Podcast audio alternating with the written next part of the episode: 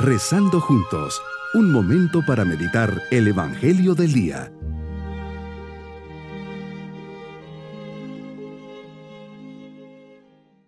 Les saludo de forma especial en este día jueves de la vigésima cuarta semana del tiempo ordinario.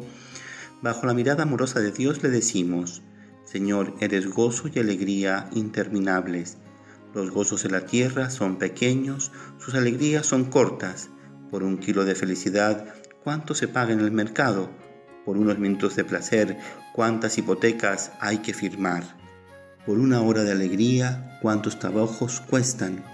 Pero tú puedes regalar la dicha para siempre. Bastará estar junto a ti en tu presencia. Bastará sentarse a tu derecha. Bastará que me digas tu palabra, que me mires me sobrará con tu abrazo transformante, porque tú eres la fuente de mi dicha, tú mi Pascua y mi fiesta interminable, tú la plenitud de todos mis deseos. Meditemos el Evangelio de San Lucas capítulo 7 versículos 36 al 50. Señor, un fariseo te invita a comer en su casa. Vas a la casa del fariseo y te sientas a la mesa. Una mujer de mala vida en aquella ciudad cuando supo que ibas a comer ese día en casa del fariseo, tomó consigo un frasco de alabastro con perfume, fue y se puso detrás de ti, y comenzó a llorar, y con sus lágrimas bañaba tus pies, los enjugó con su bellera, los besó y los ungió con el perfume. Esta mujer te abre su corazón a una necesidad muy grande, sentirse perdonada y amada con este gesto ella demuestra su arrepentimiento y el deseo de enmendar su vida y para eso has venido a curar y a sanar a los enfermos, a perdonar a los pecadores. ¿Qué alivio habrá sentido esta mujer al realizar este gesto de humildad? Viendo esto el fariseo que te había invitado comenzó a pensar, si este hombre fuera profeta, sabría qué clase de mujer es la que lo está tocando, sabría que es una pecadora. Qué fácil somos en juzgar, qué duros somos con los demás, jueces implacables, alejados totalmente de la misericordia y de un corazón semejante al tuyo. Entonces le dices, Simón, tengo algo que decirte. El fariseo te contesta, dímelo maestro. Y le dices, dos hombres le debían dinero a un prestamista. Uno le debía 500 denarios y el otro 50. Como no tenían con qué pagarle, les perdonó la deuda a los dos. ¿Cuál de ellos lo amará más? Simón te respondió, supongo que aquel a quien le perdonó más.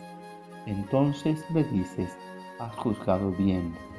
Luego señalas a la mujer y le dices a Simón, ves a esta mujer, entré en tu casa y tú no me ofreciste agua para los pies, mientras que ella me los ha bañado con sus lágrimas y me los ha enjugado con sus cabellos. Tú no me diste el beso de saludo, ella en cambio, desde que entró, no ha dejado de besar mis pies. Tú no ungiste con aceite mi cabeza, ella en cambio me ha ungido los pies con perfume. Por lo cual yo te digo, sus pecados que son muchos le han quedado perdonados, porque ha amado mucho. En cambio, al que poco se le perdona, poco ama. Luego le dices a la mujer, sus pecados le han quedado perdonados. Dame, Señor, un corazón grande para perdonar, justificar y aplicar la misericordia que me has enseñado con tu vida, ejemplo y palabras. Mi propósito en este día es hacer una visita al Santísimo, una especial manifestación de amor y gratitud por su misericordia. Mis queridos niños, Jesús es invitado por un fariseo llamado Simón a su casa a comer. Estando en la mesa llega una mujer con mucho dolor, sufriendo mucho y muy arrepentida. Tanto es así que entra llorando y se pone a los pies de Jesús, besa sus pies y se los seca con sus cabellos. Jesús al ver este gesto de amor y humildad, la perdona y le da una nueva oportunidad.